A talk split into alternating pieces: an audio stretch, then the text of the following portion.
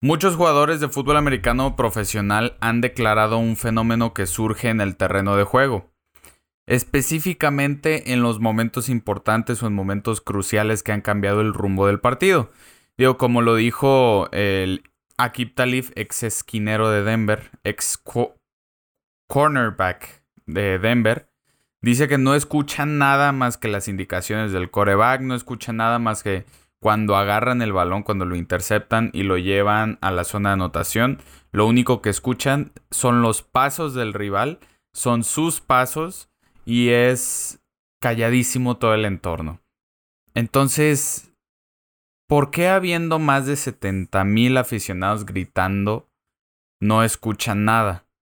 ¿O por qué, por qué, por ejemplo, Mahomes lanza un pase certero y sin nervios, aún cuando es un Super Bowl y faltan dos minutos para que se acabe el pinche juego.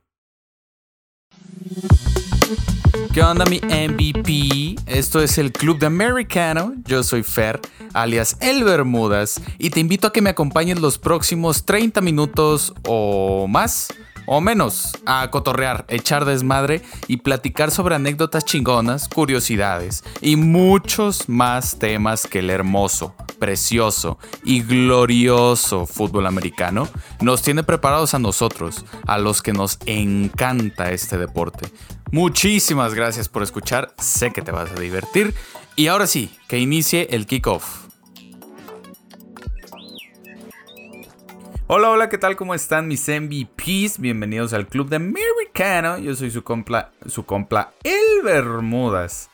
Y el día de hoy vengo a hablarles de sí, un nuevo blog que saqué en mi página, en mi página este, de blogs. Eh, me gusta escribir, me gusta subirlos ahí. Y si se quieren dar una vuelta para leer la versión escrita, adelante. Es con otros detallitos, aquí le meto otros detallitos también. Pero es sobre un tema del que quisiera hablar y del que no he visto a muchos. Es que les voy a contar lo que les pasa, lo que me pasa. Perdón, y sigo trabado, güey. Porque en el anterior episodio me trabé, hijo de su puta madre, como no tienen idea, güey. Pero bueno, parte de los pelazos de gallina. Bueno, este, a mí me gusta escribir y lo que me pasa es que trato yo de ver como ciertos productos de fútbol americano que serían monetizables. Se los digo ahorita porque no tengo a 10 mil seguidores escuchándome y, ya te vendiste, puto, y nomás quieres vender. Y No. Este, para los 15 que me escuchan de siempre, he estado como buscando como oportunidades para monetizar algo que me gusta, que es hablar de fútbol americano, pero nomás no he encontrado la forma. Y yo, como que en mi mundo, trato de buscar, trato de inspirarme de personas que tengan una suscripción, que tengan algo que sea monetizable en el ámbito del fútbol americano y no encuentro nada, güey. Nomás encuentro eh, qué opinaron del partido X, qué opinaron del partido Y, qué opinaron del partido C. Adelante. Y a mí también se me hace chingón y yo consumo ese contenido porque, pues obviamente, a mí me gusta enterarme de la NFL. Sin embargo, a mí no me gusta hablar de eso. A mí me gusta más hablar de lo de mis anécdotas y cómo chingados las ¿Está viendo no? Cómo chingados las conecto yo con la NFL. Entonces, no encuentro muchos que estén haciendo lo mismo como para inspirarme, no para copiarlos, para robarles como un artista. Entonces, eso es lo que me pasa, güey, porque yo no encuentro la manera de inspirarme y no encuentro la manera de monetizar esto pero bueno, pues escribí un blog y eso fue lo que me pasó y pues voy a intentar como conectar, así como conecto otros rubros de la vida en general con la NFL, pues voy a tratar de conectar otros modelos de negocio el del mundo entero, pero hacia un modelo de negocio de lo que yo esté buscando. Bueno, esa fue mi pausa, mi extra corchete pero bueno, pues vamos a hablar de NFL, que es a lo que venimos, y a relacionar temas del pinche mundo tan extraño que tenemos. Si estoy sudando, sepa la madre. ¿Ya vieron lo que traigo? Oh, por cierto, para los que me estén escuchando nada más en el podcast, traigo nada más y nada menos que la camisa de mi coreback preferido, Dak Prescott. Ay, cabrón. Vean nomás. Bueno, no se alcanza a ver, creo. Sí, ya se vio el nombre en el video. Bueno, con eso tengo Ando roqueando la buena, ¿eh? Ahí verán. este, bueno, hace, hace unos días ya vamos al tema que hace unos días, otra anécdota. Estaba escuchando el unplug de Cien Bandera. Que si no han escuchado ese pinche unplug, está muy chido, está muy suave, está muy sexy, güey. Está. Está sexy, o sea, no es para escucharse en una peda. Pero, pero bueno, ese unplug está muy bueno. Está chingón. Y bueno, eh, si no saben, quién es sin bandera, yo creo que ya saben todos, pero un buen comunicólogo nunca asume el pensamiento de su audiencia, sino le hace dudas para que ellos mismos determinen su propio pensamiento. Puta, qué frase sota, Acabo de sacar del culo. Pero bueno, eh, ¿en qué estaba? Ahí viene el pero bueno. Ah, en el de Sin Bandera, que es una banda latina por si no la conocían. Y es una banda latina de romance, creo que es el género. Bueno, no sé el género, la neta, no conozco mucho de música. Pero bueno, es de romance, Es como para pasarla en romance 96.96, este, solo música romántica. Y bueno, uno de sus vocalistas, Leonel García, que supongo que también lo conocen, también lo han escuchado de él o, o han escuchado alguna canción y no se han dado cuenta seguramente. Pero es, ese vato canta tan, rico. Hijo, canta muy bien el, el, chavo este, el chavo, ¿cómo se llama? El chavo, el chavito, el chavito. Este Leonel García. Y lo veía tan metido en la cantada que pareciera que no estuviera presente en el escenario. Parece que se fue a otro pinche lugar, a otra galaxia, Andrómeda, güey. Su mente se fue a otro lugar. Y tan paradójico es esto, que mientras más se iba su mente del concierto, más conectaba con nosotros, con la audiencia. Entonces es algo ultra raro, cosas de la vida que dices, no mames, ¿cómo llegué aquí, güey? O sea, ¿cómo, estoy con tres mujeres en un motel? Pero bueno, eh, es sin duda uno de mis cantantes favoritos, Leonel García, después de verlo, de verlo así, de verlo cantar. Siempre que lo veo cantar en vivo me gusta mucho, porque siempre se mete, güey, el vato está... yo y hace caras así, pero bien mamonas. Dices tú, no mames, o sea, están cagadas sus caras. Pero lo escuchas y dices, what the fuck, güey, como dice la chaviza. ¿Ustedes entienden la chaviza? Pero bueno, es sin duda de mis cantantes favoritos y, y en este momento flotó en mi parte consciente, como que mi inconsciente dijo, ahí te va a hacer consciente. Flotó el tema del estado de flow. Y me puse a investigar en internet y puse estado de flow. Y encontré una página muy famosa, yo creo, si han buscado temas de psicología en específico, psicologiaymente.com. Ahí está el crédito de donde saqué la información para definir lo que es el estado de flow. Y dice, el estado de flow es un término introducido por Mihaly. Tiene un apellido impronunciable para mí, güey. Csikszentmihalyi. bueno, creo que no pude, este... No pude... Lo voy a deletrear. C-S-I latina K-S-Z-E-N-T-M-I-H-A acento Y y latina. ¿Qué refiere a la creatividad? El estado de flow refiere a la creatividad el talento y la felicidad. Wow, ¿no?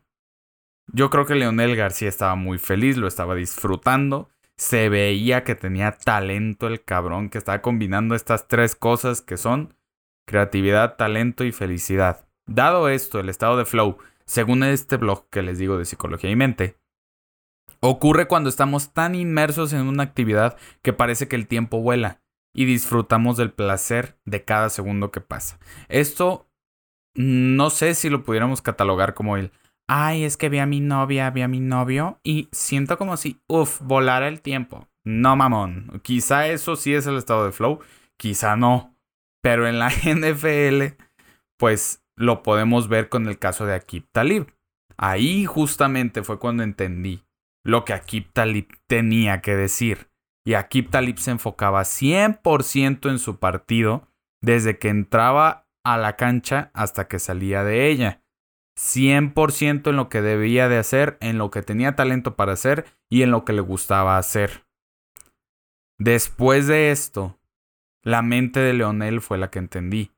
La mente de Leonel estaba tan enamorada del canto que le dedicaba el 100% de su atención. Entonces, cuando cantaba, le dedicaba 100% de la atención a eso nada más.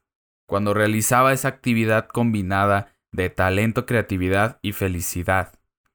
Los jugadores rara vez voltean a la tribuna, no sé si han visto. O rara vez, digo, o voltean cuando necesitan algo. Una. Cuando ya tienen algo asegurado, que es la victoria. Dos. O cuando de plano ya tienen asegurada la derrota. Tres. Entonces, justamente la mente como que se enfoca y la mente se enfoca en sobrevivir y en hacernos pasar una vida necesariamente, mm, ¿cómo se pudiera decir? Una vida a la cual necesitamos lo mínimo para sobrevivir. Entonces la mente, si no la manejamos, si no la sabemos utilizar, entonces nos va a llevar por ese camino de supervivencia constante y no vamos a poder ir más allá. Y si entramos en un estado de flow, ni siquiera nos vamos a dar cuenta. Porque, repito, se les va el tiempo, se va todo. O sea, es... Estás leyendo un libro, por ejemplo. A mí me gusta leer. Dirán, pinche ñoño con los lentes que trae, pues sí se ve que le gusta leer. Pero bueno, a mí me gusta leer. Entonces cuando estoy leyendo, se vuelve nada más eso. Aparte de que apoyo con mi ambiente, con mi ambientación, que es parte del libro de los hábitos que les platicaba en el podcast anterior entonces, al concentrarnos en este estado de flow, digamos que podemos concretar mayores cosas en un menor tiempo. Entonces, pues el, el, objetivo real del estado de flow es este. Es específicamente hacer más cosas en menos tiempo, pero enfocándonos en una sola cosa a la vez. ¿Y no te ha pasado que estás así escribiendo o la actividad que te guste hacer? Si te gusta pintar, si te gusta nadar, Estás en esa actividad y nada más en esa actividad. Te, concentras tanto en eso, lo estás disfrutando tanto, que ni siquiera te das cuenta de factores externos. O factores que. factores externos que pasen del metro. Metro este. Redondo, ¿no? Pero bueno. Ahora vamos a meternos en una mente que a mí me gusta mucho y que me ha inspirado también. Y es la mente de Sean McVay, coach de Los Ángeles Rams para entender cómo el estado de flow pudiera experimentarse dentro de un partido de fútbol americano, ¿no? Esta es nada más una pendeja que me salió de la mente y quizá aplique, quizá no. Pero para mí, por ejemplo, al momento de llegar al autobús del estadio, pues Sean lleva sus audífonos puestos y pues lo más probable es que el vato desea ir concentrado. No se va, digamos, no es, no es inconsciente este estado, desea estar concentrado, entonces se pone sus audífonos, chingó a su madre en los, eh, cuando los jugadores calientan, perdón, y lo saludan a él, entonces McVeigh está revisando los últimos detalles de la estrategia, ¿no? Pues cómo va a ser mi juego, cómo vamos a salir, cómo va a estar el pedo. Y en este momento, pues dudo que le que quisiera él que le hable su vieja, que le hable su mamá, su tía, XYZ, algún familiar. El güey está trabajando, entonces lo cual implica una concentración. De todas formas, es posible que se encuentre en una concentración constante. Y bueno, llega el momento del kickoff, llega el momento del partido regular y entonces McVeigh ya activa el estado de flow como tal. Por más de tres horas, más o menos, por ahí, Sean McVeigh no va a atender nada más que el partido. Está 100% en una cosa. O seleccionando una jugada, o festejando, o regañando, o ajustando, o disfrutando, pero se le va el factor externo de qué es lo que pudiera estar pasando con su familia, qué es lo que si se están peleando en la tribuna, si el ruido está muy fuerte, se le va. Porque tiene talento, tiene ganas, le gusta, y entonces se combinan esas tres y te da el estado de flow, de güey, quiero seguir aquí. No sé si han visto la película de ¿Cómo se llama? Del vato que daba clases de jazz. El güey, la más reciente, Soul. Soul, de Disney. Y ahí mencionan el estado de flow. Literal, es. Es muy chingón el estado de flow. Creo que yo lo he experimentado, pero no me acuerdo cuándo. Y creo que está chido. O sea, creo que es como de. No mames, es el típico. ¿Qué estabas haciendo? No mames, es que me fui, güey. Ya escribí cuatro páginas cuando necesitaba una, güey. Así es como sacas los semestres en línea o los semestres presenciales cuando eran presenciales, güey. Porque estabas en estado de flow y aunque no te gustara, estabas en ese estado y decías, güey, me voy a aventar una página y otra y otra y otra y dale porque tengo que acabarlo. Entonces, sea por gusto o sea por obligación, ese es el estado de flow. Ese es como yo veo que a Sean McVay se le mete la, en la cabeza el estado de flow. No por ponerles un ejemplo de cómo, cómo pudiera ser en un partido de fútbol americano. Pero bueno. ¿Cómo funciona la mente de McVay?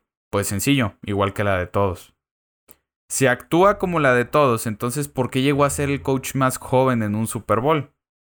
Bueno, sencillo, y esto va relacionado a los hábitos.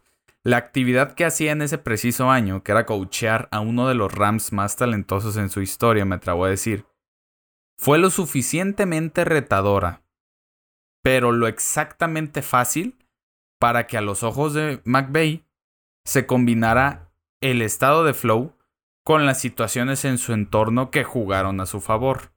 Y dime tú, ¿qué es más motivante que jugar un Super Bowl? con una de las contra una de las mentes maestras, aunque un poco sospechosas, del fútbol americano como lo es la mente de Bill Belichick. No tienes nada que perder, güey. Saliste ahí como un underdog y fue el Super Bowl más aburrido de la historia, pero bueno, para Sean McVay yo creo que no. Pero bueno, pues para resumir todo este despite que acabo de decir, Akib Talib, Leonel y Sean McVay los tres fueron inspiración para que con información, les digo, complementada de psicología y mente.com, que es lo que les digo, ahí vayan. Y creo que de hecho hay psicólogos online. Creo que ahí puedes encontrar en tu, en tu zona psicólogos. Bueno, para que con esta información complementada, pues yo les pudiera compartir un poco más, eh, con un poco más de conocimiento sin hablar tanto a lo pendejo. ¿Eh? Yo creo que sí, sí hablar mucho a lo pendejo, pero bueno. Es lo que siempre hago. Que pudiera hablar un poco más sobre esto y pues bueno, con la oportunidad de decirles antes de irnos que la tarea para ti entonces sería identificar las situaciones en tu entorno que juegan a tu favor. Las cosas en las que sientes que el tiempo se te va volando, aparte de estar con tu pareja, si tienes pareja o de estar solo. Pero identifica esas situaciones que se te van volando y los temas en los que tienes interés. Y eso para mí sería como lo que dicen muchos coaches motivacionales, la fórmula para entrar en el estado de flow. Quizás sí, quizás no, pero bueno, solo quería compartirte lo que sentí cuando, cuando Leonel García cantó y, y vincularlo de alguna manera con la NFL. Entonces, sí, creo que sí se conectan varios, los profesionales, los artistas, los deportistas de alto nivel. Yo soy Fer, el Bermudas.